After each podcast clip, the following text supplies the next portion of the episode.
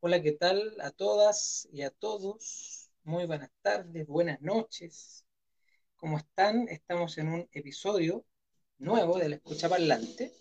Ya estamos en el episodio número 14 eh, de este año, de esta primera temporada. Y hoy tenemos a un invitado bastante interesante con quien vamos a hablar de la World Music y World Beat. Ahí nos va a ir explicando un poco de qué se trata esto. Antes de eso, sí, quiero hacer un especial saludo. Con esa canción.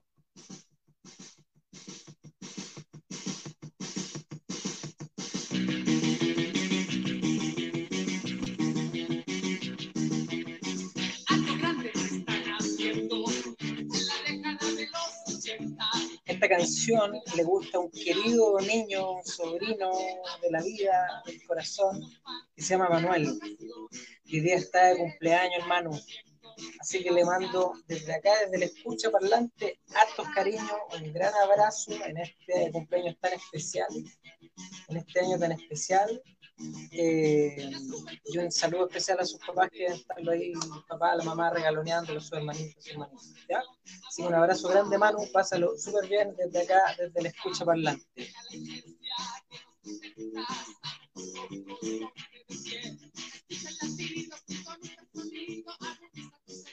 Ya, y ahora sí, vamos a invitar a hacer su ingreso en este stream a Gonzalo Villanedel, que va a ser nuestro invitado de hoy día. ¿Cómo estás, Gonzalo? Hola. ¿Cómo estás? ¿Cómo te va? Bien, muchas gracias. Bien, pues.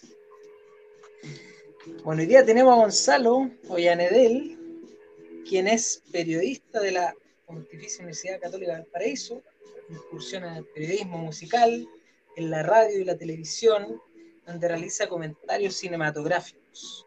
Desde 2012 incursiona en la historieta, publicando ocho novelas gráficas, un relato ilustrado, tres historietas cortas y dos ensayos. Tremendo currículum para un gran invitado. Gonzalo, bienvenido.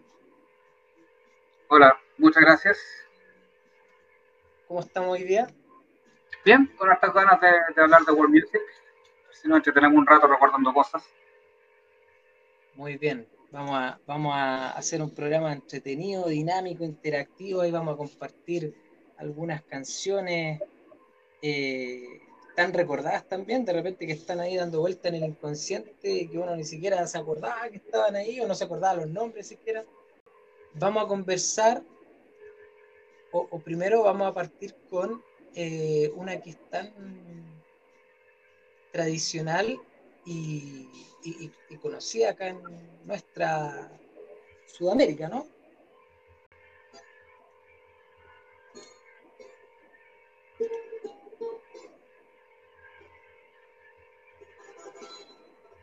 ¿Tú la alcanzas a escuchar, no es cierto, Gonzalo? Sí.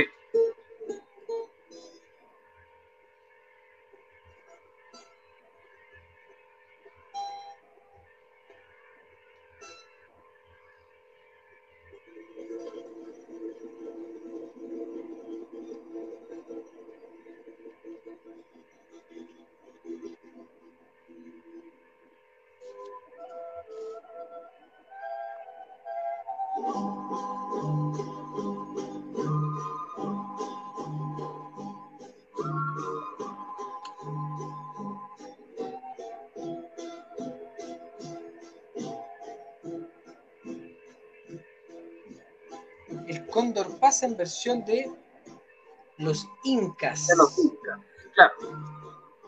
Para, ¿Qué podemos comentar de esa canción? Mira, para poner un poco en contexto, eh, ya que estamos hablando de world music, eh, lo que se entiende primero con world music es básicamente una etiqueta popularizada por los sellos discográficos en los años 80, ¿ya? que era una forma de englobar la música de los países del tercer mundo, principalmente, y algunas manifestaciones sonoras regionales de Occidente, Europa Central. ¿ya?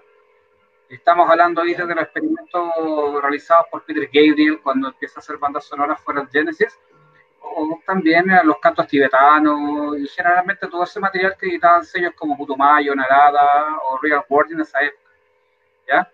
Eh, que se englobaba también tanto erróneamente como música New Age y similares. Acá no estamos hablando de un género, porque sucede que aceptar que es un género equivale a meter en la misma bolsa las melodías altitánicas de la misma Sumac o las canciones de Europa Central de la Non-Smoking Orchestra, ¿ya? ¿Ya?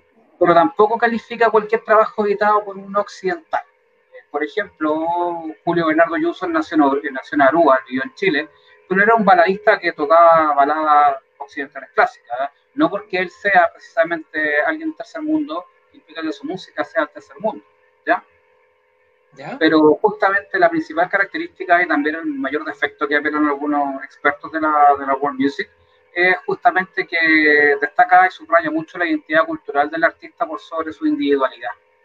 Importa más justamente ah, el tipo de música que hace que sus raíces. Eh, Eddie Grant eh, alguna vez lo decía, que si él, sacara un, un, álbum con guitarra acústica, solamente la gente seguiría hablando de él como...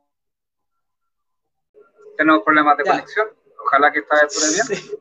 Bueno, estábamos hablando un poco de que World Music es en realidad una etiqueta, ¿ya? Es una etiqueta, una etiqueta que justamente se maneja dentro de la industria discográfica de los años 80 y donde en realidad se engloban muchas cosas. En el mismo CD puedes encontrar a NIA y puedes encontrar unas cuecas, ¿ya? ya que los occidentales eh, apuntan básicamente a mezclar una suerte del tercer mundismo con eh, melodías un tanto del folclore un tanto más perdido, como después vamos a ver, a revisar ciertos ejemplos de los 90. Ya. Estábamos escuchando de fondo el fondo pasa que podemos hablar que si bien no hay world music hasta los años 80, eh, hay, hay, numerosos antecedentes de la presencia de, de, la llamada música étnica, como la denominan los occidentales, y uno de los primeros ejemplos es esta canción compuesta en 1913. Mira qué antigua. Eh, sí, eh, efectivamente fue, fue creada para una zarzuela, para una obra, y tuvo dos o tres interpretaciones importantes, donde eh, algunas de ellas tenían musicalización acompañada de letra. Su primera gran explosión es cuando los, los incas graban esta, esta versión en París, si no me recuerdo, y posteriormente eh, alcanza notoriedad internacional con la versión de Sema Garfunkel, cuando la incluyen en, el disco del año 1972. Paul Simon y Claro, donde Paul Simon efectivamente ya mostraba interés por la música eh, que se consideraba del tercer mundo en esa época. Y eh, le escribe, le escribe unas letras especiales para esta, para esta versión. Muy bien. Después tenemos otra canción que es de un ya conocido nuestro, Harry Belafonte, que se llama Banana Boat.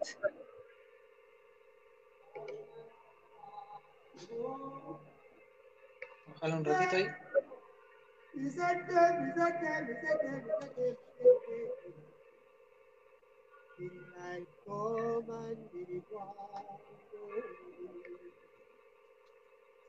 Work all night and a drink a rum. Stack banana till the morning come. ¿Qué podemos decir de esta canción, Gonzalo? Bueno, originalmente esta canción se cree que fue creada en la segunda mitad del siglo XIX y pertenece a un tipo de canto que eh, efectuaban eh, los trabajadores portuarios. Específicamente acá hablan de la canción del de bananero. Si bien la letra va cambiando eh, a través de la primera mitad del siglo, siglo XX. Harry Belafonte no es el primer occidental que la graba, ya había una versión en 1943. Pero es la versión de Harry Belafonte la que especialmente eh, logra impactar eh, la audiencia estadounidense de la época, llegando al, top 5 del Billboard, y que a la larga se convierte en su canción representativa eh, por encima de Matilda, cuando él empieza a intentar vender el concepto del calipso, que es una suerte de proto-world music o, proto-world beat, al intentar eh, occidentalizar un poco estos cantos o estos mantos, como decían ellos, eh, los jamaiquinos, a, esta música.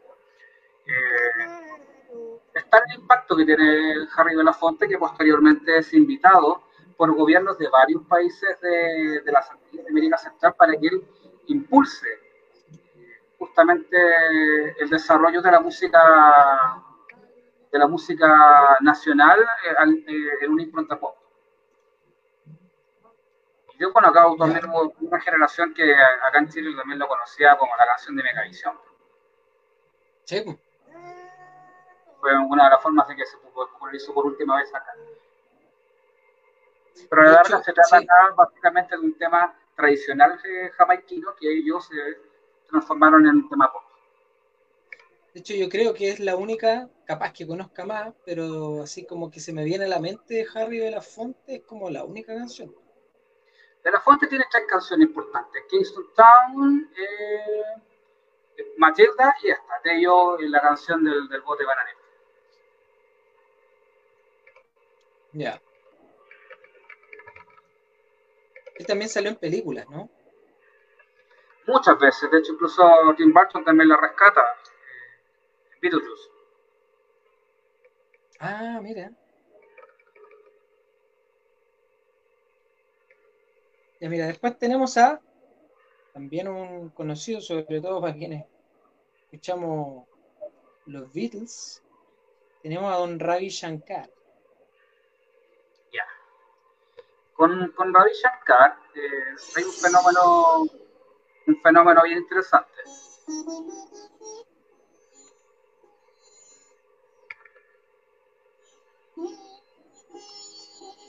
Con estos temas eternos. Sí, en eso eh, hay que aclarar algo. Eh, Ravi Shankar esencialmente es un ejecutor de citar la escuela clásica de la India. Él es considerado una eminencia dentro de la música clásica. Por tanto, hasta ahí que justamente sus pasajes sean más o menos largos. Él es considerado también el gran responsable de la popularización de, la música popular y la música docta de la India fuera de su país, particularmente por su amistad con George Harrison, como bien mencionas tú, para hablar de los Beatles, ya que una de las mayores herencias que, deja eh, Ravi Shankar es el ser un antecedente del raga rock. Este, vamos a hablar después de eso básicamente el trabajo de él eh, es bastante insólito en cuanto a la recepción que tiene en Occidente, porque de nuevo, él es un músico clásico. ¿ya?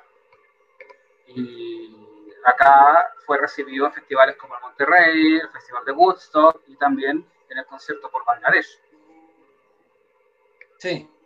Pero, pero la figura de Ravi Shankar, más allá de una melodía, tiene que ver con la inserción de la música de Oriente en una época donde el misticismo estaba, estaba mirándose ya. Claro, con todo esto del Maharishi también que se popularizó junto a Maharishi, Maharishi, claro. De hecho, me acuerdo, yo me acuerdo de una anécdota que, que, surge en el, en, en, el concierto por Bangladesh, cuando él está adelante ah. y empieza a tocar su citar, y está un buen rato y la gente empieza como a aplaudir muy bien.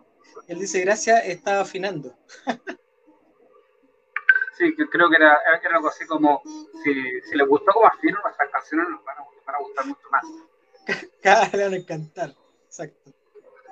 Pero bueno, por eso, por eso nos agrupimos mucho nosotros también, a accidente.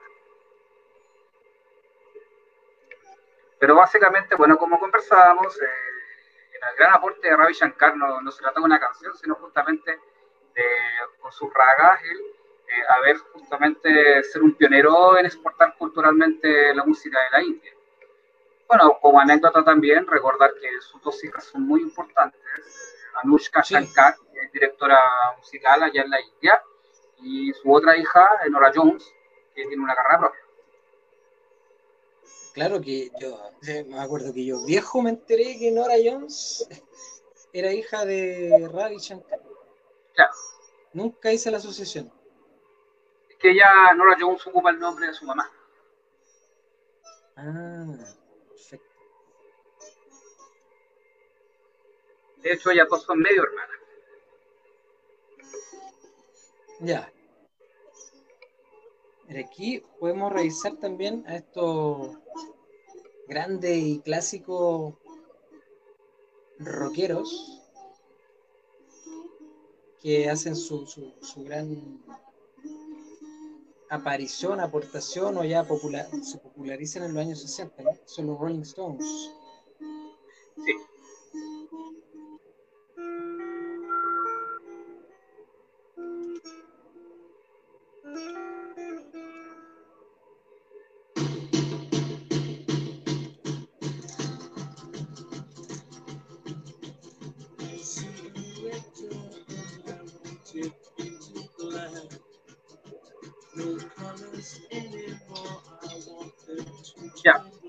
Que pasa acá con los Rolling Stones y Painted Black? Eh, Básicamente, eh, hablábamos recién de Ravi Shankar y cómo él aporta a, a todo lo que viene a ser el fenómeno del raga rock. Y el raga rock es lo que se denominaba eh, la música rock que usaba influencias de tonos melódicos de la India, Bangladesh y Pakistán, esencialmente. ¿ya?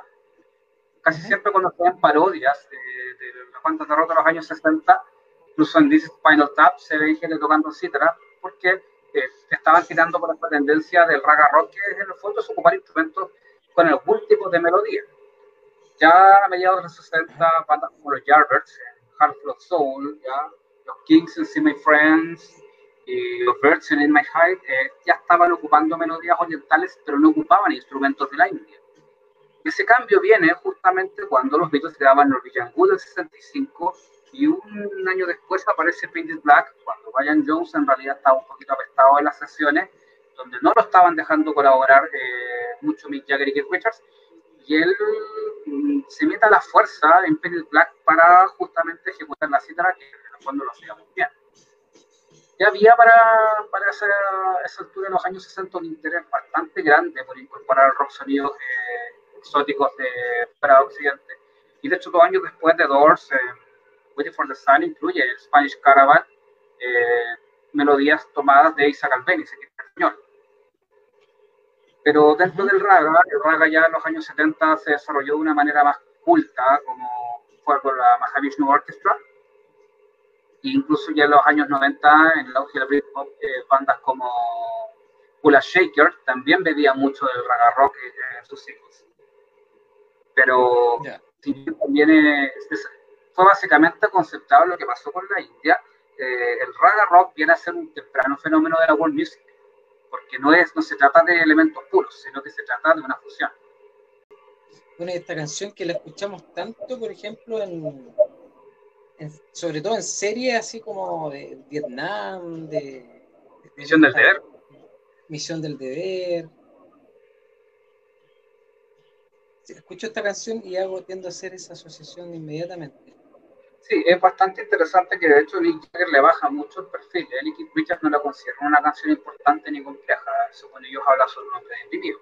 Pero también ahí hay ciertos celos del grupo porque en realidad la canción se la robó Brian Jones con. Eh, y ellos ya estaban como en una época bastante difícil con el guitarrista, por tanto tratan de bajarle el perfil. Una canción que en realidad marcó bastante y ha envejecido muy bien. Después murió. Brian Jones, claro, eh, si bien no están muy arregladas las circunstancias, se dice que fue una sobredosis, pero él dos o tres semanas después de ser despedido de Rolling Stones, él aparece muerto. Oh, heavy. Es como, como John Bonham, que también es como muy extraña la circunstancia en la que muere. Sí, Anoche eh, no sé cuántos vodka. 40, 40 vodka en la casa de Jimmy Page. Claro, no- no- ya hay algo raro ahí. Bueno, ahí también se contaba por ejemplo respecto a Jimmy Page y su relación con la magia, ya que Jimmy Page había comprado una casa, una casa donde vivió Alice Brown y, y, lo había ocupado hace ah. Que está lleno de leyendas por ese lado. Mira qué interesante. Oye, después tenemos acá a Miriam Makeba. Ya, Vamos esto a es, el tiro esta canción. Esto es interesante y entretenido. Seguimos hablando de los antecedentes de lo que viene a ser el, la World Music. ¿ya? Ajá.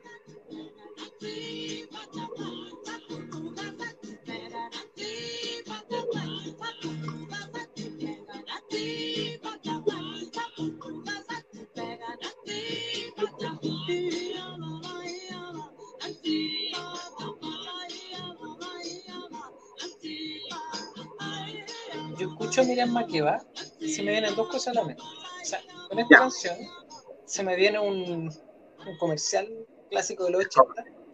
El requete patita. El requete patita, exacto. Pero también eh, ella está como bien comprometida con temas de causa internacional y solidaridad. Miriam Makeba tiene una conexión con Chile por esas dos cosas. De hecho, ella, ella fue una cantante y activista muy importante, eh, cuyo justamente cuyo mejor momento pasa cuando toma esta canción, así como Harry Belafonte toma este mento jamaiquino, lo que hace Miriam Makeba es eh, tomar eh, justamente una canción de folclore Xhosa, que es un, idioma bantú, que es una de las 11 lenguas oficiales de Sudáfrica, y lo transforma junto con los dos autores en una canción más bien bailable y de fiesta. ¿ya?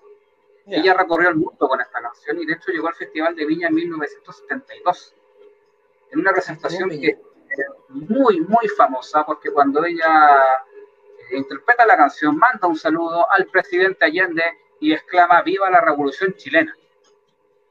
Ah, ya, mira. Y, de hecho Miriam Makeba es muy mal recibida porque naturalmente la primera fila eh, era gente de eh, una clase pudiente. Por tanto, se trató bastante mal, llena de pifias, pero ya se tuvo sus 13. Y una presentación que curiosamente no es fácil de encontrar en redes sociales. Antiguamente se podía, hoy no tanto. Luego de eso ya sigue recorriendo el mundo junto con su esposo, que era Hugh Music, un importante músico de, World Music. Eh, y termina actuando. Y hay este, un par de películas también donde sigue eh, por, también por la causa de la denuncia.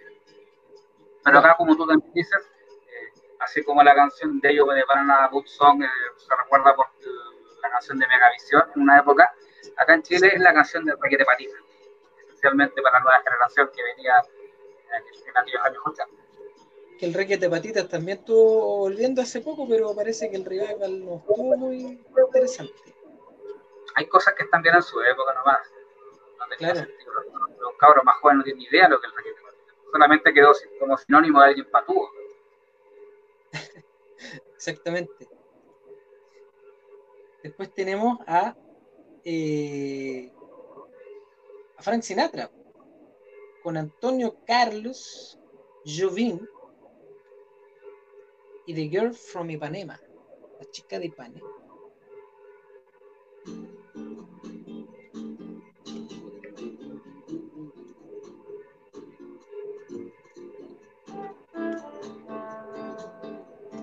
Acá tienes una, una aproximación súper interesante desde lo, del fenómeno de la aproximación occidental a los sonidos de, que ellos consideran del tercer mundo como dicen muchos libros de jazz latino, Brasil es un, mundo aparte a la hora de hablar de Latinoamérica, en términos culturales y musicales. Eh, la chica de Ipanema, que originalmente se llamaba Merina ¿Qué pasa? Y estaba compuesta por Moraes, música de Jobim justamente con, con, apoyo de Joao Gilberto, ya había logrado notoriedad mundial eh, con la versión de Stan Getz y Joao Gilberto, junto con la voz de Gilberto 63. Ya. Pero esto llama la atención de, Sinatra, quien intenta hacer una aproximación un tanto elegante mucho más eh, edulcorada. Consigue el apoyo de Jobim, pero eh, está llena de curiosidades eh, esa grabación, como, como, cuenta la biografía de Rafa, que también el libro de jazz latino, porque las grabaciones fueron bastante tensas. Sinatra llegó con su cuerpo de ayudantes que incluía desde músicos hasta guardaespaldas. su instancia y su tensión fue, fue muy, muy, muy impactante para los músicos brasileños que eran bastante más sencillos. No, no, fue una entrada muy cordial. Sin embargo, eh, finalmente a lo largo logran componer un disco que va adaptando al gusto de lo, del blanco burgués de clase media estadounidense, eh, las melodías brasileñas, y conseguir un producto bastante logrado que incluso llega a competir por el Grammy. Que de hecho eh, puede ser el tercer Grammy seguido de, de Sinatra, pero pierdan contra el Sargento Pepper de los Beatles. Oh, ahí apenas. Bueno, eh, es, de aquellos años los cuales los candidatos eh, siempre van a dejar algún danificado. Pero en el, caso de, en el caso de Care for Me Panema eh, es una aproximación estadounidense a, música del tercer mundo, como lo dirían ellos, que ya te está mostrando ese antecedente que va a explotar en los años 80.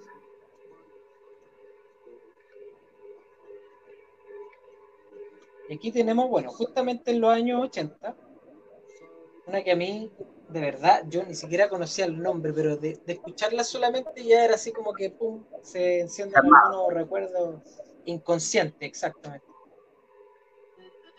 Bueno,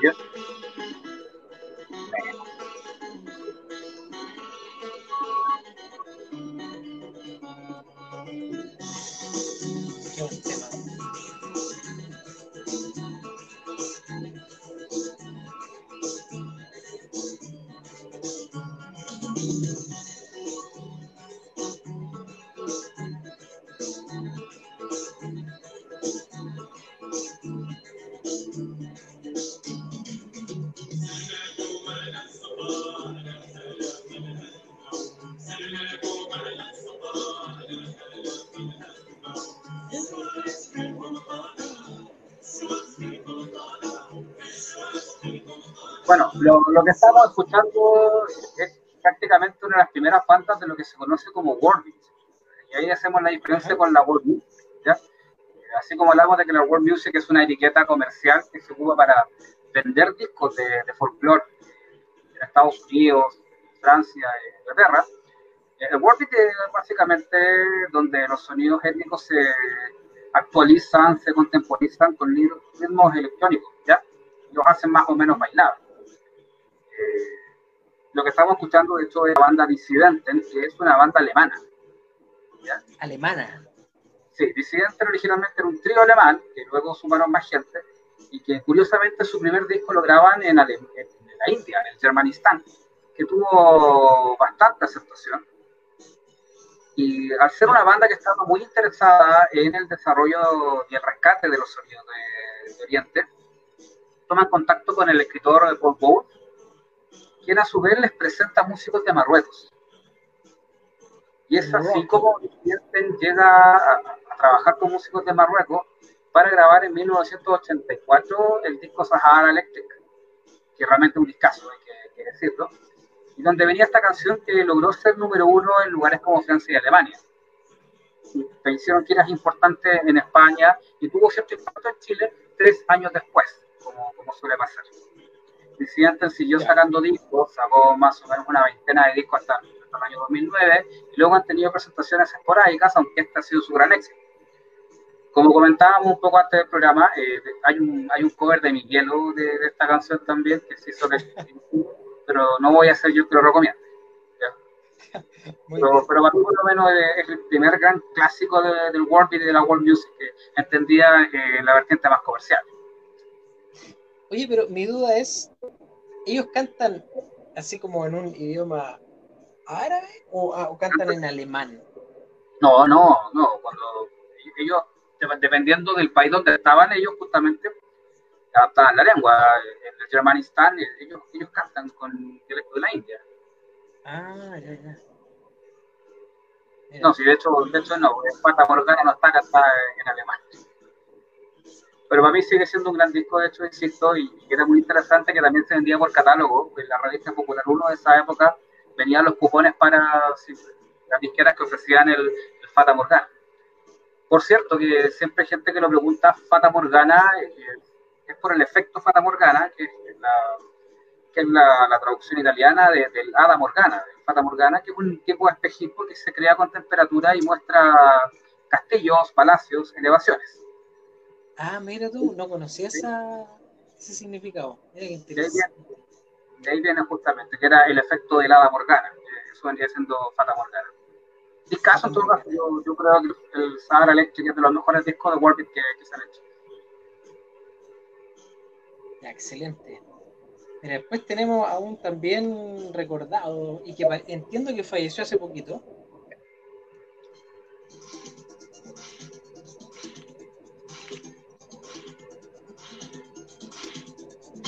Que es Mori Canté con el tema Yeke Yeke o Yeke Yeke. Claro.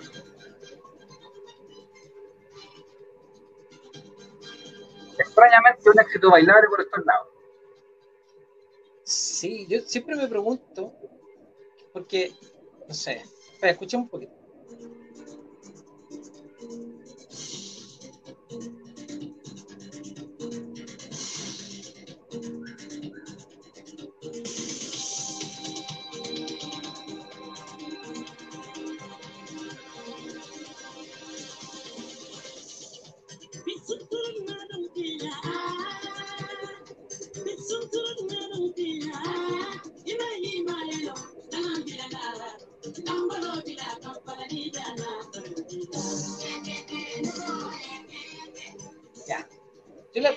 Hago es, eh, ¿por qué este éxito, o sea, este tema fue muy popular y exitoso a nivel internacional? Entonces yo me pregunto, por ejemplo, ¿pasará lo mismo con artistas, cantantes, no sé, pensando en Chile, pero que tengan tanta relevancia afuera más que en el propio país? Yo no sé, acá en el caso de Moricantes en su propio país igual fue exitoso. Vamos, eh, vamos ordenándolo, ¿ya? Uh fue muy importante en África. Eh. Contaba la, leyenda que él era el primero en una familia de 38 hijos. eso es lo que dice la historia. Eh, se dedicó justamente muy temprano a la música y con Yeke Yeke él consigue eh, acuñar un concepto bastante snob que es el del afrobeat, ¿ya? que es la música justamente que viene de raíces africanas, que es como una suerte de decisión del world Uh es muy importante porque es la primera canción que vendió en África más de un millón de copias. Más de un millón. A pesar, a pesar de que está cantada en idioma, en idioma mandinka, que tampoco es demasiado popular dentro de África. ¿Ya? Ya es prácticamente un paralelo un tanto bruto que voy a hacer de que cuando nosotros cantamos canciones en inglés o canciones en alemán, por dicho, ¿ya? Eh, ya el mandinka era difícil para, para, mucha gente en África, él logra romper eso, él, se consigue, él se, consigue, se consigue instalar como uno de los grandes, grandes músicos y grandes ejecutantes de la música africana. Y se posiciona durante muchos años gracias justamente a Yeki Yeki, que por estos lados era una canción ultra bailable a fines de los 80, Radio Carolina, Radio Concierto, que la tocaban bastante. Y el más música basada en el videoclip, eso me acuerdo. Dos cosas de respecto a lo que tú estabas preguntando. Por un lado, eh, efectivamente eso pasa. Hay una banda llamada Casap, que es de sus pagos también, donde que se hicieron conocidos por un cover de este ritmo Se Baila Así de Chayanne. Ah, efectivamente se dan ese tipo de cosas, así como los coreanos y los japoneses muchas veces han hecho versiones de balas eh, en español, ¿ya? Muchos, muchos clásicos de los 60. Y en cuanto a Morigante, sí, efectivamente él falleció este año víctima del COVID-19, eh, ah, ya que no, no logró ser, ser llevado a un hospital donde podría haber sido estabilizado. Se nos fue Moricante nos fue Moricante, que en esa época fue uno de los grandes clásicos de las bailables de la noche de la radio Carolina. Por supuesto que Carolina discoteca. Ya mira, ahora vamos con los con unos españoles, españoles gitanos, no sé en realidad cómo, cómo definirlo. Aquí va. Gypsy Kings.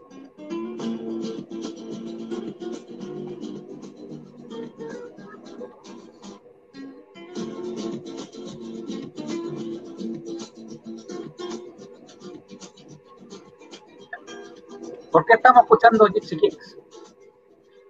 Porque esencialmente son una, son quizá uno de los mejores ejemplos de todo lo bueno y todo lo malo que tiene el World. ¿Ya? Gypsy Kings eh, básicamente es una agrupación francesa eh, gitana. ¿ya? Francesa, ¿ya? Sus miembros tienen ascendencia española y mucha gente, pese a lo que se piensa, eh, cree que ellos son una suerte de herederos del flamenco, cuando en realidad lo que hacen ellos es mezclar flamenco con pop y con rumba catalana. Su música no es música 100% española. Y de hecho, y de hecho en España no les, no les fue como les fue en Sudamérica. Ya. Los grandes, los, grandes escenarios para Gypsy Kings son Sudamérica y, también, y también en Francia. Pero paradójicamente lo que están haciendo ellos es aprovechar todo ese sendero de flamenco pop que en el año 76 ya había inaugurado Paco de Lucía con Entre dos aguas, transformando el flamenco en una suerte de producto pop. Eh, y en ese sentido, sí que capitaliza muy bien su herencia, sobre todo eh, por el lado de la, rumba catalana, eh, en una parada pop, haciendo una continuación que justamente fue la que llegó a nuestros países. Pero acá fueron justamente etiquetados bajo el concepto del world porque era la forma más eh, fácil de hacerlos entrar para eh, la clase media y la clase acomodada, que es la mayor consumidora de, world music.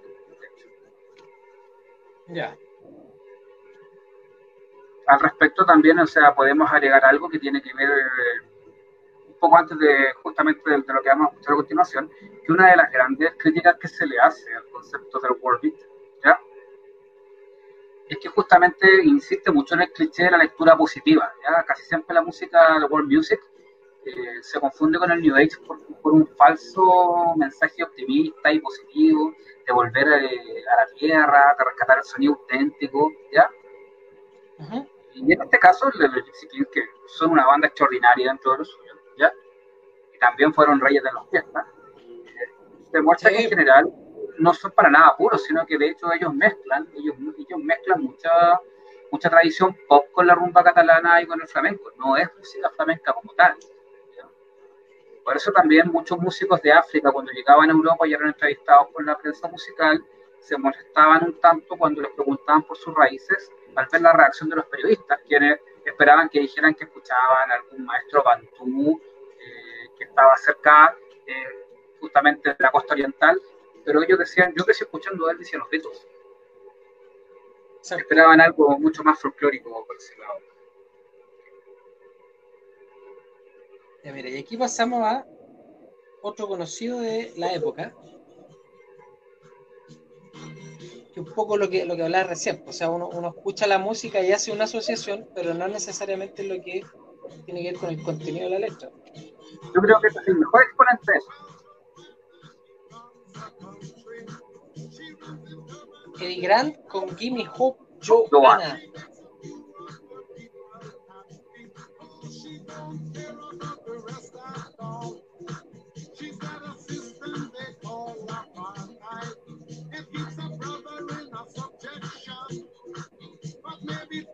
Otra canción que fue reina de la fiesta.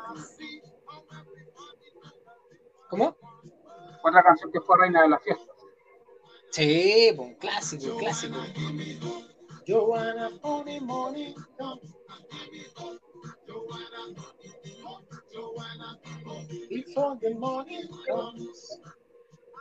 Bueno, justamente respecto a lo que estábamos comentando, Eddie Grant es un tremendo ejemplo. Él, en realidad, es, eh, una, es un cantante británico guyanés que se dedicaba a reggae en los años 70, que tuvo varios conjuntos musicales y varios experimentos él tuvo un par de éxitos con canciones como Electric Avenue y Romance in the Stone. Y Jimmy Hope Joanna es muy importante porque se convierte en su último eh, top ten. Fue su última canción exitosa. Ah, Pero pese a que la melodía es tremendamente optimista y bailable, la canción en realidad es una crítica muy dura sobre la. Sí. De hecho, si me permitís, quiero leer una parte de la canción ¿Ya? Que, reza así. Joana, que se está refiriendo a, Johannesburgo, dice, Joana dirige un país, lo dirige en Durban y en Transvaal. Hace que unos pocos estén felices, no se preocupa del resto. tiene un sistema al que ellos llaman apartheid, que mantiene a un hermano sometido. Pero posiblemente la presión haga ver a Joana como todos podemos vivir como uno. Él era, era, era, un tipo muy, muy comprometido y también muy controvertido porque era, él era frontal. Creo que sigue vivo. Él es frontal y tenía cierta frustración a que la industria lo vendiera como un producto exótico cuando en realidad lo que él quería hacer era básicamente hacer una denuncia social de lo que estaba pasando en Sudáfrica. Pero bueno, año 90 y algo, 88, 90. Dijo Joana de 1988. Claro. ¿Sabes que yo me acuerdo, a propósito de eso que tú estás diciendo, que yo siempre se lo menciono a, lo- a como a las nuevas generaciones que de repente ven como algo tan lejano el tema como del racismo, el apartheid, etcétera. Yo tengo clarísimo cuando empezó a caer el, entre comillas, empezó a caer el apartheid en Sudáfrica, cuando la gente eh, iba a las playas y los agarraban a, a piedrazos los agarraban a piedrazos para que no se bañaran junto a los, eh, comillas, blancos, ¿ya? Y estamos hablando de 1988, o sea, claro, no es mucho tiempo atrás, eh, pero tampoco es, eh, ta- tampoco, digamos, o sea, no estamos hablando de treinta y tantos años atrás, entonces, eh, hasta, y, y hoy día mismo lo hemos reflejado en todo esto que está pasando en distintos países, o sea, no es algo es algo que yo creo que idealmente se quiso romper en su momento, pero no se ha roto. O sea, sigue, sigue estando presente. Mira, fue bastante polémico porque de hecho incluso involucró a la comunidad musical. Eh, se hizo un boicot que también incluyó eh, al mundo de la música. Y hubo bandas muy desesperadas en, esa, en aquella época, como por ejemplo Black Sabbath, que estaba en su peor época, solamente con Tony Iommi de la formación original, que decidieron ir a tocar a Sudáfrica en contra del boicot internacional y a la larga eso le reventó en la cara. Eh, lo de Sudáfrica eh, era realmente impresionante porque acá no llegaba mucho eso. La verdad no se hablaba mucho de eso. O hay que ver lo que está pasando y suficiente. Pero todo se miraba con distancia y no había un interés en involucrarse. Exactamente. Bueno, y aquí pasamos a Acá pasamos a Ofra 1950. Ah, justamente.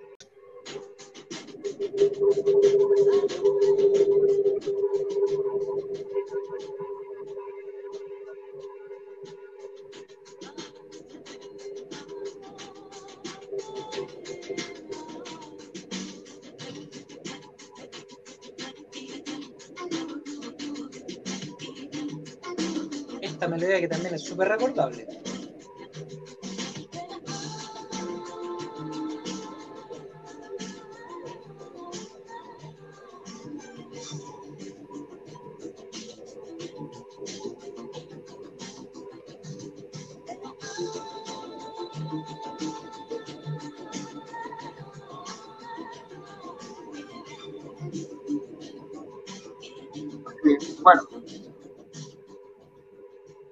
Hassa eh, fue una cantante y pop eh, israelí. Tenía bastante éxito en su país, pero ella eh, el año 1985 se atreve eh, con hacer algo más mezclado con sus raíces al tomar los poemas del rabino Shalom Shazabi, Shabazzi, Ujú. y publica el, el- el álbum eh, Songs, donde venía este single, In Alu, que es bastante recordado y que, de hecho, entre algunas curiosidades, la hizo la cantante favorita de Pablito Ruiz. ¿ya? Pablito Ruiz. Pablito Ruiz era fan de Hassa por esta canción. Y efectivamente le, le permite a ella eh, adquirir cierta not- notoriedad internacional. De hecho, Hassa eh, termina también colaborando en la banda sonora de la película El Príncipe de Egipto. En 1992 eh, incluso hace los coros del, del single Temple of Love de la banda rock gótico Sister of Mercy. Ah, mira. Eh, por tanto, sí consiguió eh, salir de- del país, tener cierta, cierta popularidad en los nichos de música alternativa, hasta que eh, finalmente en el año 2000 ella fallece por complicaciones del SIDA. Ah, falleció. Sí, hace 20 años que falleció Praza. Mira. dejó una escuela de, seguidoras e imitadoras bastante importante, pero en lugares como Israel todavía se, se admira y se venera como la artista que logró romper el pop para ofrecer un pop un poquito más comprometido con las raíces del país, pero que curiosamente también para nuestro lado la convierte en un estante de world music. Ufra Hassan. Tenemos acá a nuestro amigo, yo digo Álvaro Enríquez, porque lo encuentro igual. A David Byrne. Bueno,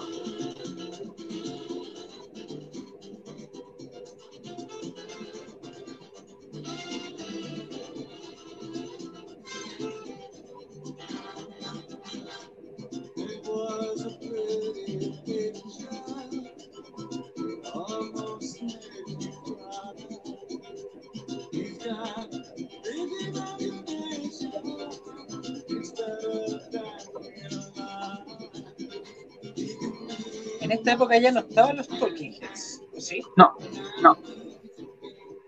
Pero también hay que ser justos con ella. ¿eh? David Byrne en la última época de los Talking Heads, eh, cuando ya se estaba eh, separando del grupo, se dice que él se encerraba a escuchar vinilo y cintas de música afro-brasileña y latina. ¿ya? Ya había estado colaborando en componer eh, música para algunas películas y entre ellos justamente descubre la música latina y quedó enamoradísimo Él desarrolla en aquellos años la obsesión de trabajar con Celia Cruz. Ah, mira. sí, él, se quedaba enamorado de, esta maravillosa latina, como decía. Y por eso cuando él ya se separa de la banda, su primer álbum solista, hace que él lleve eh, la batuta dentro de la producción, exige la colaboración de músicos latinos, eh, justamente también él, funda una compañía discográfica, la, la Albaca Pop, que era para artistas eh, latinos que él consideraba que debían ser conocidos, y llama también a la, a la Celia para que cante una canción con él.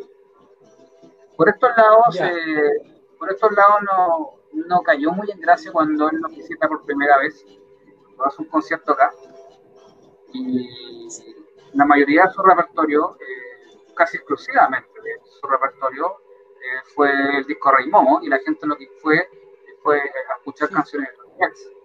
Talking Heads. Él estuvo en un martes 3, entiendo también, ¿no? Sí, en una presentación que también es bien recordada. Pero a la larga, eh, David Byrne siempre ha estado muy orgulloso de este y él dice que en general de la escena del punk y, del new wave de, aquella época se hubiera beneficiado mucho de conocer a los artistas latinos, como la Celia Cruz. Y acá, bueno, ya, acá llegó también a de hasta aquí. Sí. Acá estamos hablando del año 1990 y algo, ¿no? ¿Rey Momo? Rey Momo de 1989. 89 ya. Sí. Notar también que su intención no era de ninguna manera eh, hacer una recreación de, de la música latina, sino que quería hacer una síntesis de lo que él consideraba latino. Ya, ok. Después volvemos a nuestro amigo que hicimos una mención hace un rato atrás, que es Paul Simon, con The Obvious Child.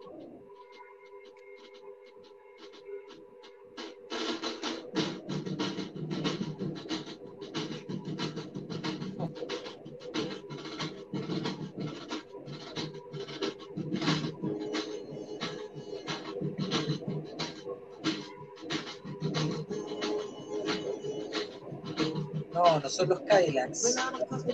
Paul Simon. ¿Te fijas? Si te fijas, acá lentamente nos estamos alejando de los hits bailables. Ajá.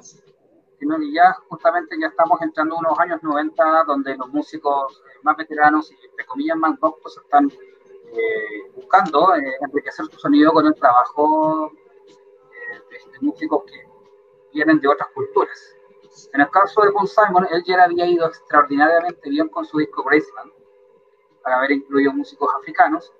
Entonces, en 1990, él se vuelca a lo latino en el disco Rhythm on the Saints, donde colabora con gente como eh, Milton Nascimento o el grupo cultural Olodum, que son los que tocan la batucada. Muchos pensaban que eran africanos, no, son brasileños. Como guitarrista de Camerún, ya armonicista estadounidense y hizo una mezcla bien interesante al poner música del mundo, pero con letras contingentes. Hablaba de Chernobyl, hablaba de los apoyos políticos, eh, y eso lo, lo, sintetiza en un álbum muy interesante y muy bien aceptado en las comunidades universitarias de entonces. Y acá en Chile tenían en aquellos años un respeto en cuanto a la calidad de los productos culturales que consumían. De hecho, tú mencionabas a los calles, el remate del redoble de tambores que tiene casi al final de la canción fue muy repetido por bandas como los Cadillacs que estás acá en Sudamérica. Muy bien, recordemos que estamos junto a nuestro querido amigo Gonzalo Ollanedel hablando acerca de esta World Music y World Beat. Tenemos a Deep Forest. Hablando del, World. También ya en, en plenos 90. Con Sweet Lullaby.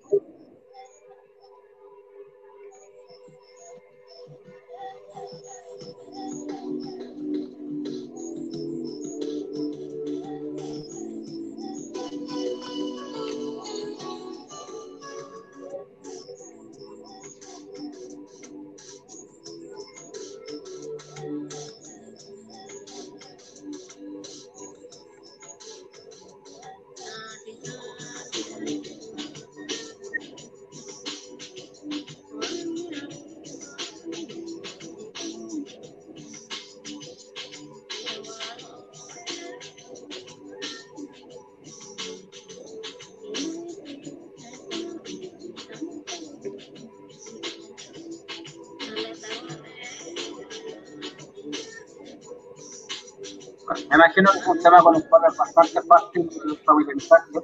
¿ya? Se ocupa en comerciales, se ocupa en. Sí. Ya estamos hablando de 1992 y acá tenemos eh, que la experimentación con sonidos y con instrumentos no tradicionales dentro del pop medianamente mainstream ya se había visto en artistas como Enya o como la Tanita Tikaram. ¿ya? Tanita Tikaram, mm, sí. de la, cual, de la cual yo fui muy fan, eso para otro programa. En el caso de, de Deep Forest, que son los que interpretan esta canción, Sweet Lullaby, bueno, son básicamente una banda world beat, porque lo que ellos hacen es una interpretación eh, desde los códigos eh, del pop electrónico de melodías étnicas, de hecho fusiona música étnica con sonido electrónico en este ambiente techno, donde tú lo que puedes escuchar de fondo son las voces de los Baebu de la isla Salomón. Ya. Son una banda que estaba muy comprometida con el tema eh, del rescate de, de las comunidades menores en el mundo.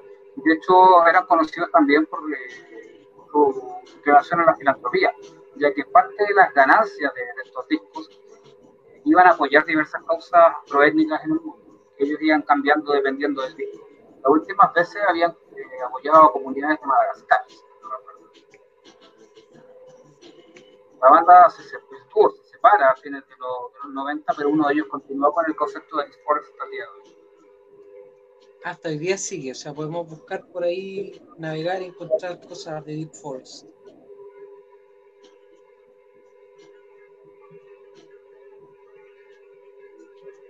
Bueno, después llegamos a Dead Can Dance. Ya, acá pasamos a. Acá pasamos a. palabras mayores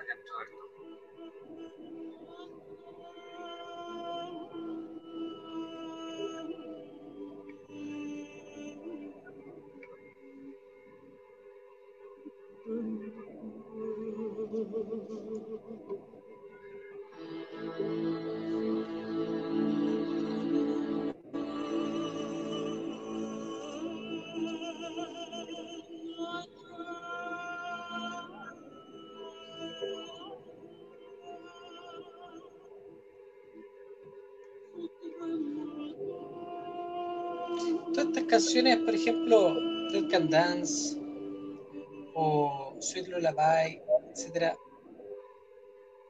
tú las vas conociendo porque aquí ya entrando como, como más tu interés personal, porque las escuchaste en algún momento te llamaron la atención o una cosa te va llevando a la otra y te lleva como a ocupando el concepto que fue anteriormente, eh, navegar y encontrar y conocer estos grupos.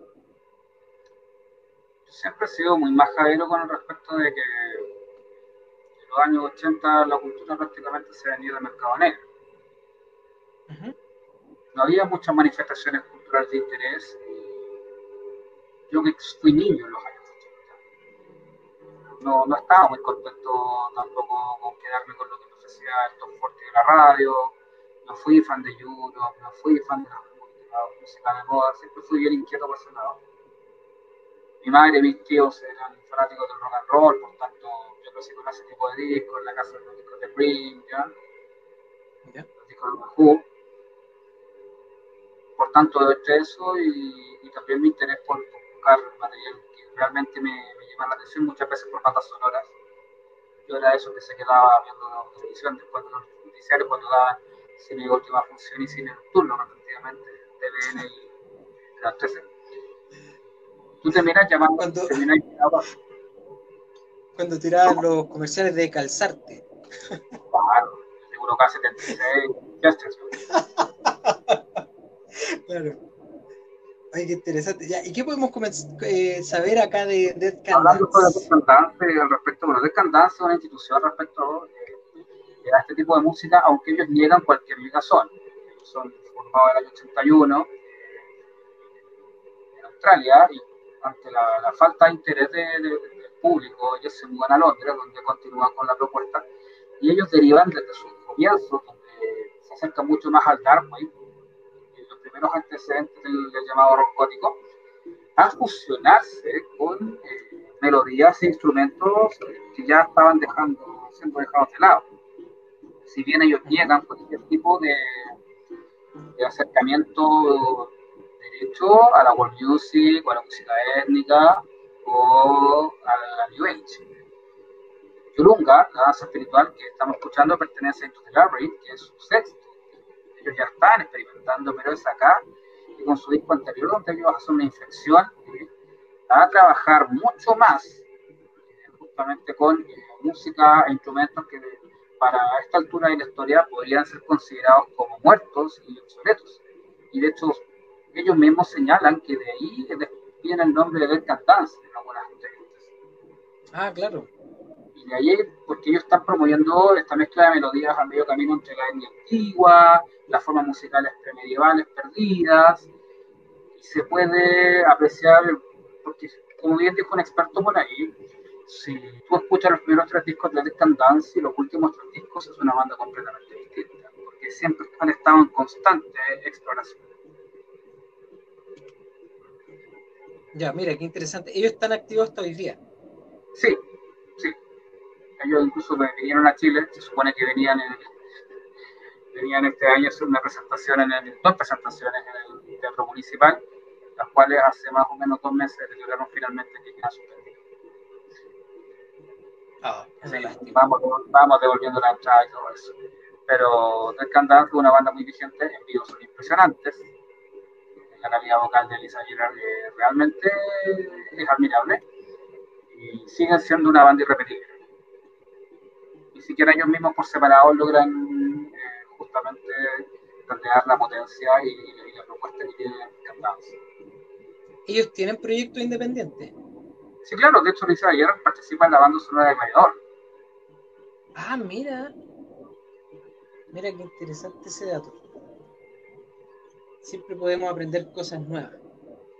Bueno, después tenemos a Goran Bregovic.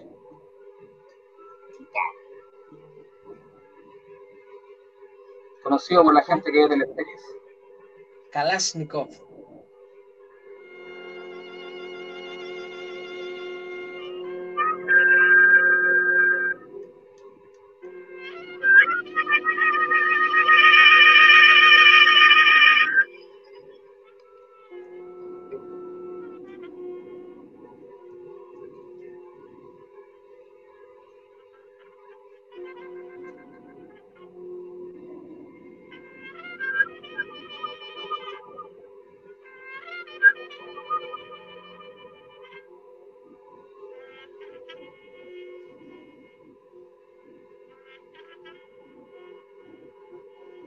Colorido ese afiche, me llamó la atención eso.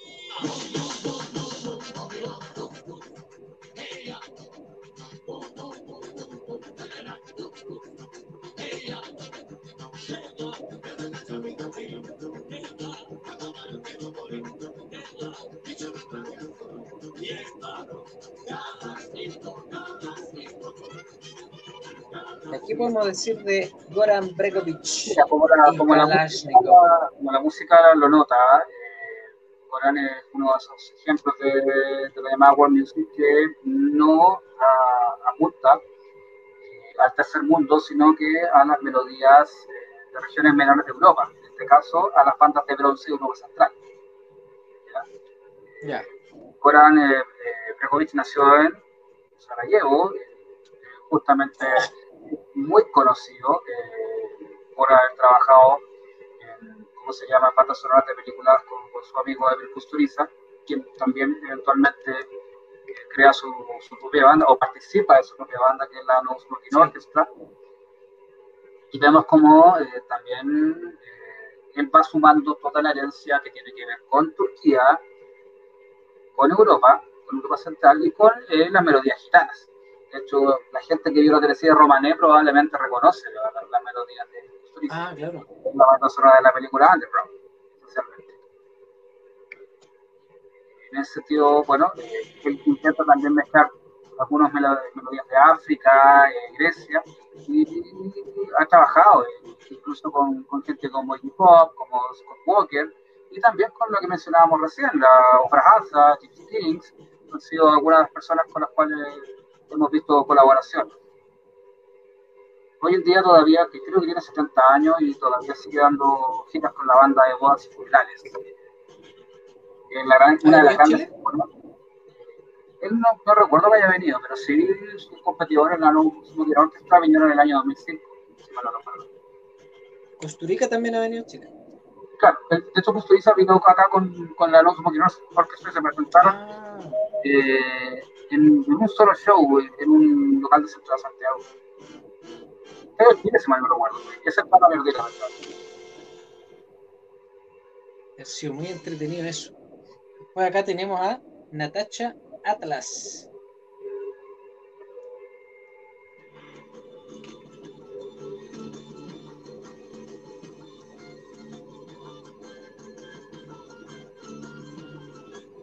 Fan das Nausea fan does not exist. Natasha Atlas, incluso muy conocida, eh, es un disco llamado Diáspora. Es una suerte de continuadora de lo que hacía Oprah Hazard, pero ella desde su lado que es eh, egipcio inglés. Ella mezcla eh, melodías de una manera un poquito más apelando al exotismo y logró justamente también beber de cierta mixturas que se podían ver antiguamente en trabajos, por ejemplo, Stuart Copeland de Police, cuando recogía su año formativo en Marruecos. Natacha justamente intenta hacer música pop mezclando la herencia norteafricano y llega también a tener cierto éxito al trabajar con gente como Jean-Michel Jarre. De hecho, ya hace los cortes, cortes en la vida.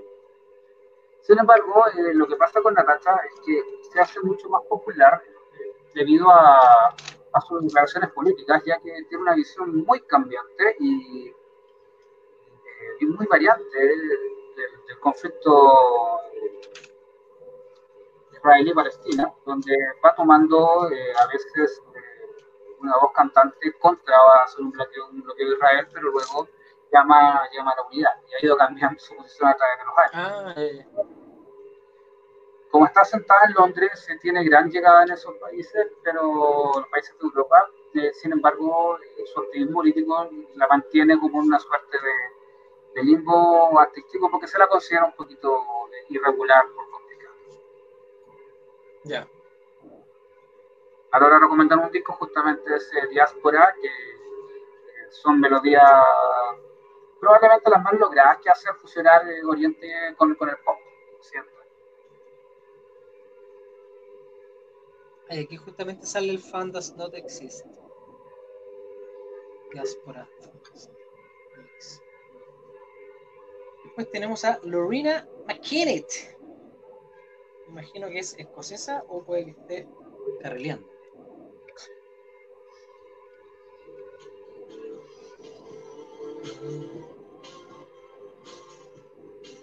En esos fenómenos que acá se trajo el, el New Age la música para, para el adulto joven, de medio se, se vuelve la Ruina McKinnon, que es una artista canadiense, Ah, canadiense ya. canadiense que, y de hecho ya comienza su carrera explorando básicamente la, la raíz de la música. Pero a medida que ella va eh, haciendo giras, empieza eh, a beber de, de diferentes experiencias musicales, particularmente en una trilogía de discos que son The Visit en el 91, The Past and the Mirror en el 94 y The Book of Secrets en 1997, donde se incluye el corte que estamos escuchando, The Moment Dance. Una canción que, que alude a, lo- a los números, a los números, que son una suerte de actores aficionados folclóricos, eh, van disfrazados por las casas haciendo espectáculos, una vez eh, en ciertos días festivos.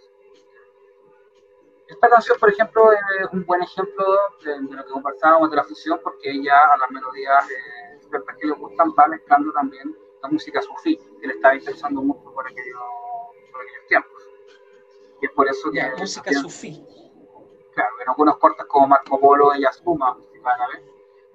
Bueno, la gente que alguna vez haya ido a ver a la, a la Monga en Fantasylandia, eh, en la última etapa de, de Monga, eh, la música que ocupaba era Marco Polo de Lorena McKenna. Ah. Baila que se convierta en, el monstruo. Lorena McKenna ha visitado Chile también, hizo, hizo un concierto. Y la verdad acá cuenta con una cantidad de fans bastante, bastante fieles, porque la, la consideran muy auténtica en su aproximación.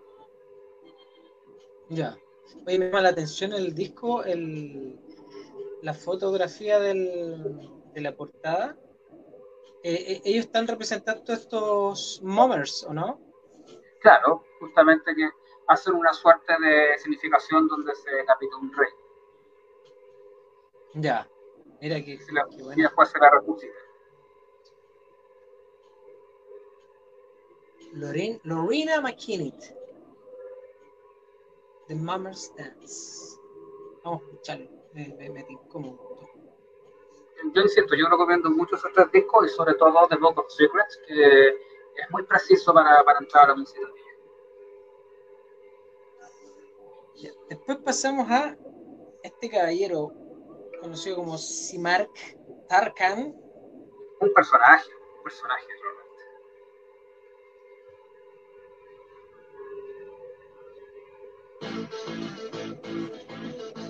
Esta canción es súper recordable. Y muy popular por la generación, claro.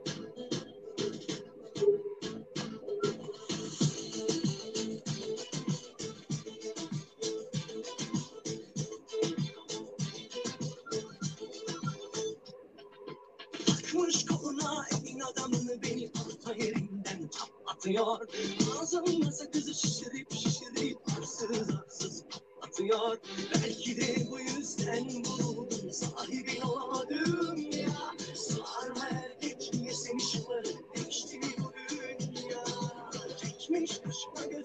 ¿Qué idioma es este? Tarkan pertenece, bueno, vamos a lo general lo particular. Tarkan turco, ¿ya? Eh, Tarkan pertenece a la tradición del raï, que es un tipo de pop que se hace en lugares como Argelia y Turquía, ¿ya? ¿Ya? No es ni, ni el primero ni el último que está en esta tendencia. ¿Ya?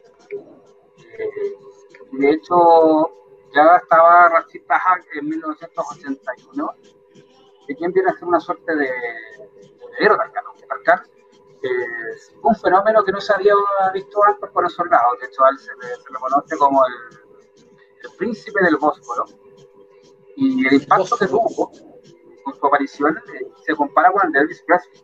¿ya? Ya. Es la- Ah, mira. él fue rostro de Pepsi, él cantó el himno de la selección turca.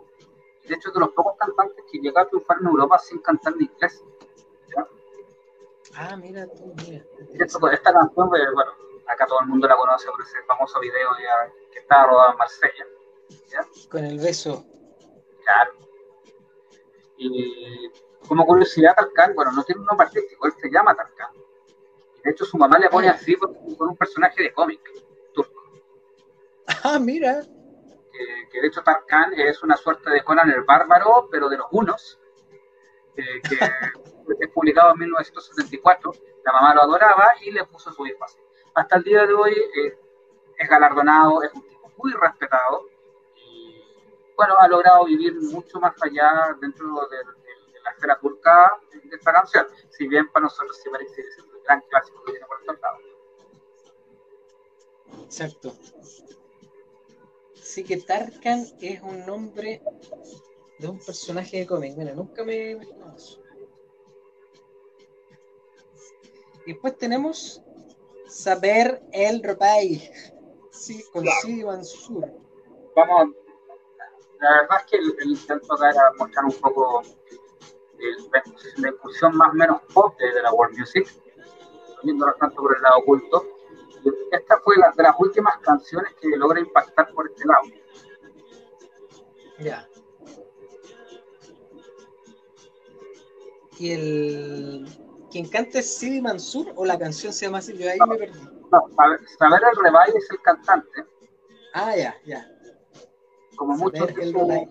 como muchos de su generación, es descendiente de una tradición de, de cantantes, es un cantante tunecino, de hecho, que ya había tenido éxito eh, en, la, en la esfera de Túnez con, una canción llamada Kelma, pero cuando toma Sidi Mansur, que en realidad es una melodía tradicional tunecina, es la que justamente le abre las puertas al mercado occidental. Y bueno, un tanto morbosamente se hace popular por estos pagos cuando el- la tragedia de las Torres Gemelas se, se vuelca a un interés por la música de Medio Oriente. Si bien, insisto, eh, Saber el Rebay es un cantante tunecino.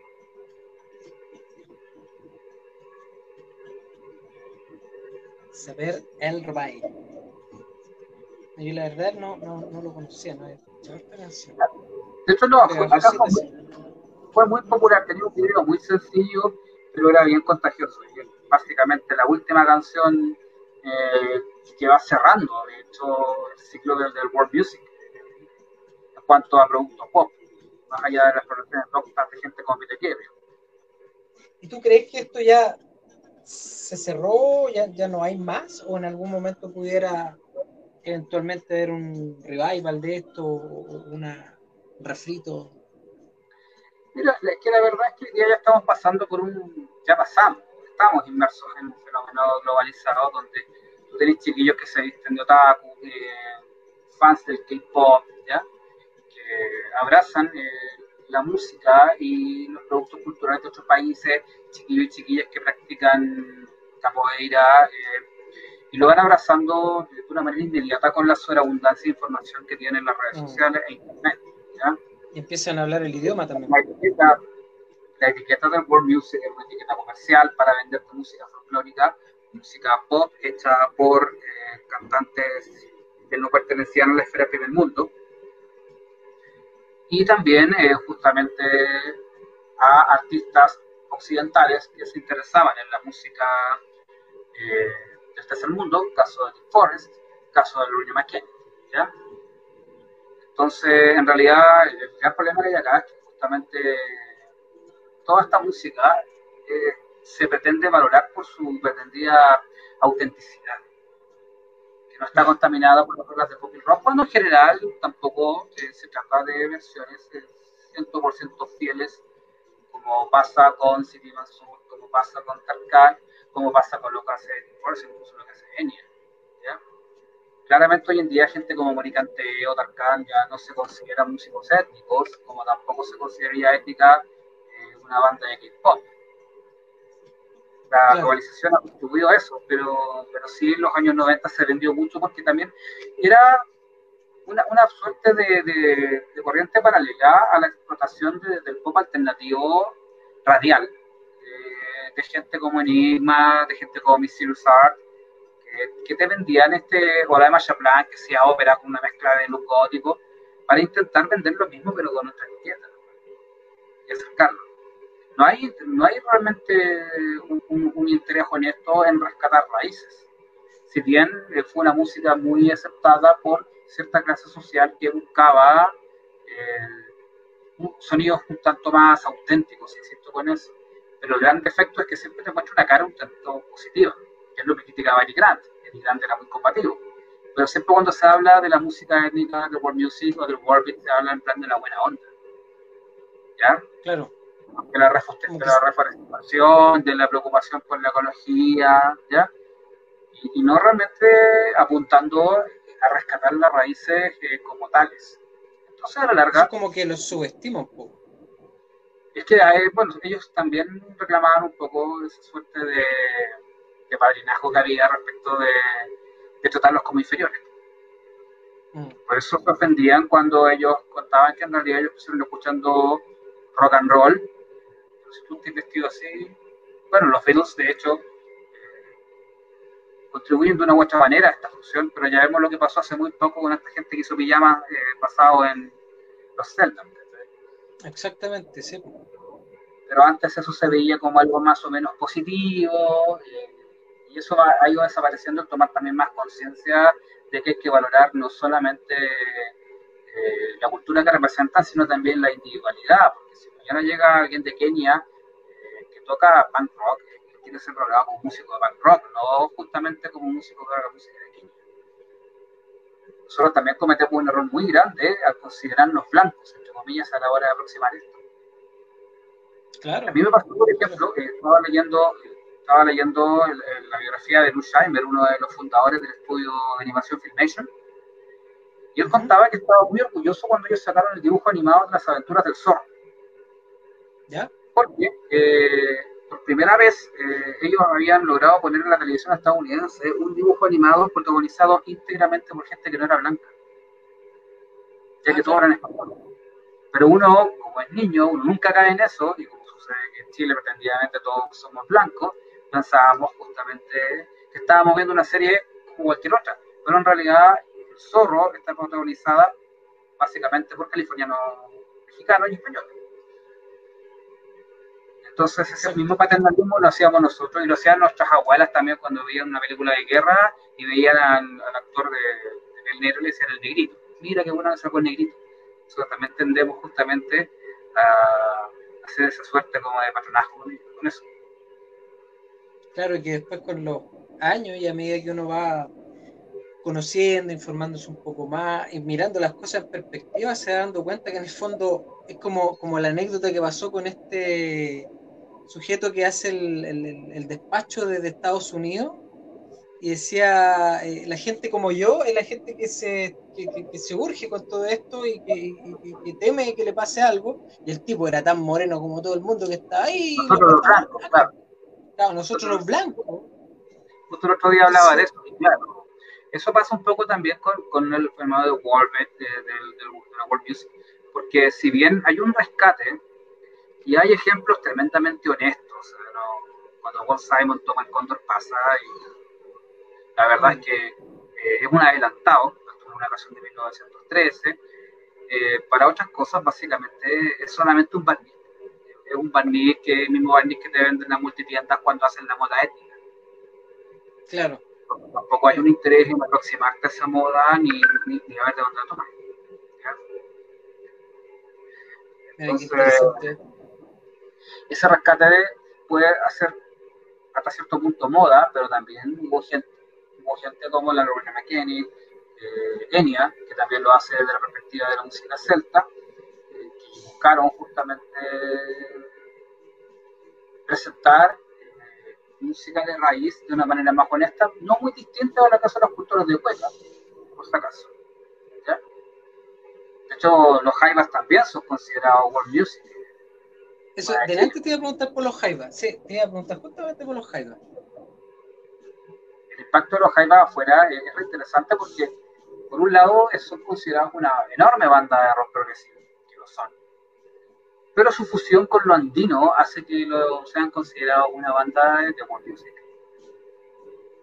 Mira. Porque no cumple, no cumple con los patrones, ya que, por ejemplo, nosotros dentro de esa misma línea podríamos considerar a Johnny Cash y a Kenny Rogers y a Dolly Parton como también, ya que cada campo estadounidense.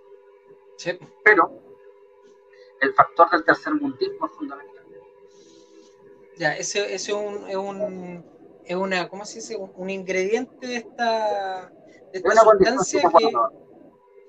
Es una condición sine qua non. Eh, Justamente hablamos de comunidades muy reducidas como las de Europa Central, eh, las comunidades africanas eh, y también lo que ocurre en Sudamérica. Por eso, cuando llega gente como la Imazumaca, Hollywood, ¿ya? o la soprano mapuche Rayen Quital en los años 30 y 40, eh, sí. hay, hay cierta visión paternalista respecto de esta gente exótica. Claro. No, no hay una valoración que-. El lo que estadounidense, los mismos mapuche dicen respecto del- de, de- de- de esta visión que se ha tenido o que se quiso tener durante mucho tiempo, un poco como imponer esa visión muy folclórica y muy eh, paternalista, como dices tú, a partir de lo que ellos pueden aportar, que es, es innegable el, el- el acervo cultural que los mapuches tienen como parte del- de, la gente de la tierra. O sea, imagínate que están hace miles de años más que los aproximación a la cultura mapuche siempre ha sido genérica. Los años 50 Sí. la cadena Fulton compra el Hotel Carrera. Lo hace parte de su cadena de hoteles internacionales. Y para darle una identidad chilena, eh, el hall lo llenó de adornos mapuche. Sin tomar en cuenta el entorno, sin tomar en cuenta en si acaso armonizaba con el concepto del hotel y la verdad que se veía extraordinario, porque la aproximación es genérica, no hay, no hay un intento de entender, sino que solamente adaptar y apropiarse de eso. Y es lo que muchos en world music, porque los hay, critican mucho eh, de cuando hay un tipo, no sé, un DJ francés que compra en alguna base musical eh, ciertos ritmos eh, grabados de alguna tribu de las selvas de Asia y los samplea y, bueno, y eso lo venden como un producto justamente de rescate cultural cuando no lo es. Mm, Con el poner No la música tribal. Claro, no es lo que hace el Dance, por ejemplo, no es lo que hace el Dance. Entonces, incluso acá en Chile, eh, en la época del, rock latino y un poquito antes, cuando se forma Sol y Medianoche, Soledad Domínguez, que se Ah, vestía, se vestía justamente con atuendo eh, de machi, ella lo primero que hace es viajar al sur de Chile y pedirle permiso eh, a una comunidad de machis para ocupar el trapelacucha y la indumentaria mapuche en los conciertos. Ya. Y para mucha gente puede sonar engrupido, pero en realidad es una forma de intentar aproximarse a esa cultura y entenderla. Claro, Si pues no una persona que entendió todo. Claro. Por eso el para la- el gato el quinto también. claro. Por eso el Warbit en particular y, y el World Music en general fue una época en la cual muchos de nosotros descubrimos sonidos que eran una propuesta muy interesante eh, al respecto de lo que se estaba abriendo. Pero también es una etiqueta comercial hecha por los grandes sellos para venderte cosas que no eran fácilmente vendibles. Porque a la larga el negocio de la discográfica es vender discos, no presentar música. Mm, Por eso, por ejemplo, por eso se rescata mucho eh, cosas como lo que realizó el sello 4AD, que tenía un catálogo que incluía bandas tan diversas como Cocteau Twins, Can Dance o Modern English, y pretendían eh, manejar un, un catálogo pequeño pero muy contundente de gente que reunía. Y eso también hicieron gente como el propio David Byrne, gente como Rico Cassidy de The Cars, que tenía su propio eh, grupo de bandas de bandas eh, que producía, y en general hasta el ¿ya? donde se van rescatando ciertas tradiciones, no necesariamente enraizadas en lo folclórico, también está la canción con raíz folclórica y el rock que bebe, inevitablemente, bebe de, de la cultura donde surgió. Pero a la larga, eh, sí, cosas como Gimme Hope Joanna o Yeke Yeke, acá se vendieron como bailable. Sí, sí. Re- recuerdo clarito ese, ese capítulo que hace, hace, hace unos 3, 4 capítulos atrás hablábamos con la Lore acerca de las canciones y, y la música que nos hizo bailar en su momento en las discos, en el, en el, en el gimnasio del colegio. Y eh, recuerdo perfectamente el Yeke Yeke y Johanna Gimme Hope, que se vendía como canción bailable. uno prácticamente no, no entendía ni, ni veía lo que había como detrás de esa música. Súper, súper interesante la, la, la conversa de hoy, Gonzalo. Mira, nos saluda, bueno, ahí Víctor Bueno nos dejó un, saludo, eh, Claudio Maulén también te deja un abrazo, el gran Gonzalo dice, estuvo re interesante, se nos pasó una hora 29, casi una hora 30 hablando de esta World Music y World Beat, aunque aún nos queda, como todo primer invitado, una parte que es bastante interesante, que es el cuestionario de Bernard Pivot. Compuesto por 10 preguntas, que son bastante sencillas, pero no simples. ¿Ya? Mira, la primera pregunta, Gonzalo, dice así: ¿Cuál es tu palabra favorita? Nocturno. ¿Cuál? Nocturno. Nocturno. Ah, ya, muy bien, muy bien. Después dice: ¿Cuál es la palabra que menos te gusta? Garbanzo. Garbanzo. Aunque me gustan los garbanzos, pero, pero la Eso palabra decir, es por cómo suena. Ya, estamos hablando de palabras. ya, muy bien, muy bien. Después dice: ¿Qué es lo que más te causa placer? Lo que más te gusta.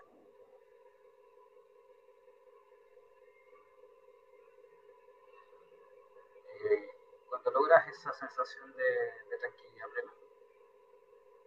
Tranquilidad plena, muy bien. Pero ¿Y qué es? puedo, bueno, si puedo apelar a algo más sencillo, el primer sorbo de una taza de café. Ah, buena, buena, buenísima. Ya, y por el contrario, ¿qué es lo que más te desagrada? La gente que se la sabe toda. Ya, muy bien. Cinco, ¿cuál es el sonido o ruido que más placer o felicidad te provoca? En eso soy bastante cliché. Me gusta la lluvia de la noche. La lluvia en la noche. Ya, muy bien. ¿Y cuál es el sonido o ruido que te aborrece o te desagrada más escuchar? Hoy en día mis vecinos subiendo el reggaetón. Ya, muy bien. Eh, ¿Cuál sería tu imprecación, grosería o blasfemia favorita? Mira, no tengo una favorita porque voy cambiando. Generalmente me gusta, me gusta crear insultos. Ya. Hay, hay cier- no sé, pues, un amigo en común que nosotros tenemos, digo, me gusta decirle suflito, porque sé que se molesta, con los suflitos. Y otra, otra chiquilla nos insultaba con conceptos como falso pan con queso. Pero, pero últimamente la otra vez en, en un chat vi un, vi un insulto vulgar, ordinario y genial, y, y es que me quedó hoy día mi favorito que es hijo del pico. ¿Cuál es? Hijo del pico. Ah, ya. Ya está, está bueno. Ya, oye, después dice, aparte de tu profesión, ¿qué otra profesión te hubiese gustado ejercer? Ah, bueno, yo cuando era cabrón chico quería hacer dos cosas, o sea, tres cosas según mi madre. Yo quería ser pandillero, porque ya eso se refería a hacer motocicleta. Pandillero. Quería tener una juguetería para vender juguetes y fabricar juguetes, pero lo que más quise ser toda mi vida y nunca, bueno, no lo soy, eh, piloto de carrera. Ah, mira. Me hubiera gustado ser A los- piloto de motos, de autos, de lanchas, de aviones, me hubiera gustado ser corredor profesional. A lo Fangio. A lo Llanedal en este caso. Bueno, yo tuve la suerte cuando chico de alcanzar a ver las últimas carreras de Nicky Lauda, así que Oh, cuando estaba, cuando la McLaren con, con Prost, eh, así, sí, efectivamente. Esa es la gran frustración. Claro, yo, yo quise ser piloto de carrera. Y después más encima nos, nos pasan el Gran Prix por las tardes. justamente. Aunque uno siempre apoyaba a Lauda por encima de Tony Bronson. Cla- exacto. Y con ese dice cierre, que- Sí, pues. Oye, ¿qué profesión nunca ejercerías? trabajar en un matadero. Ya, qué terrible, sí. Muy bien.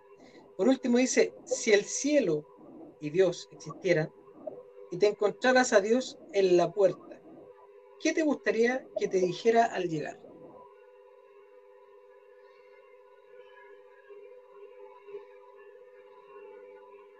Tranquilo, ya pasó. Ah, ya, muy bien, muy bien, excelente. Oye, Gonzalo, y por último, ya como recomendación final, que esto sí eh, se hace todos los programas, independiente de, si es una, dos o diez veces la invitación.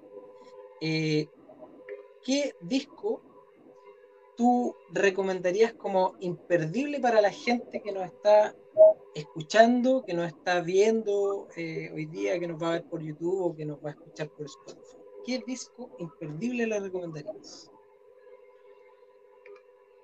Mira, eh, considerando la gran cantidad que hay de discos recomendables, hoy día me voy a quedar con algo relativo a lo que estábamos eh, comentando en esta edición. Yo voy a recomendar un disco de 1993 que es precisamente Into the Labyrinth de Ted Can Dance. Ya, 11 cortes que para mí por lo menos exhiben de la mejor forma a esta banda, donde no están todos los clásicos, pero es una entrada precisa y perfecta para entender el universo de Dance. No tiene ningún desperdicio la placa y ha envejecido tremendamente bien. ¿cómo se llama el disco? eh, Into the Labyrinth, dentro del laberinto. Into the Labyrinth, Dead Can Dance, ya. Lo vamos a escuchar el fin de semana. Yo nunca lo he escuchado y me, me- me gustó el estilo de Dance. Así que le vamos a poner oreja. Más ratito lo vamos a buscar ahí en el Spotify y lo vamos a dejar acá colgado en, el- en los comentarios del- de la comunidad. ¿Mm? Y bueno, agradecerte Gonzalo. Estuvo súper interesante la conversa. Empezamos conversando con Luz, con Sol, ya se nos fue completamente se pasó rapidito esta hora 36 y nada, dejarte invitado para una próxima edición futura eh, del Escucha Parlante. Espero que te haya gustado, que lo hayas pasado bien. Mira, al contrario, lo agradecido soy yo. Sé que no es muy interesante para muchos abordar la world music y no es tan nostálgica como otros géneros, eh, pero creo que es bonito eh, de repente abordarse a eso que justamente no tiene tanta vitrina, pero formó parte de una época y que unos cuantos siguen valorando. Encantado, lo pasé muy bien también. Siempre he entretenido para mí conversar y sobre todo hablar de fenómenos culturales, particularmente la música, que siempre ha sido el amor de uno. Exactamente. Ya, pues, González, un gusto. Nos vemos y eh, nos vemos la próxima semana toda la gente que nos está escuchando hoy. Y bueno, después, eh, quien quiera escucharlo en el Spotify, eh, prontamente va a estar ahí. ¿ya? Nos vemos la próxima semana. Un abrazo, Gonzalo. Chau, chau.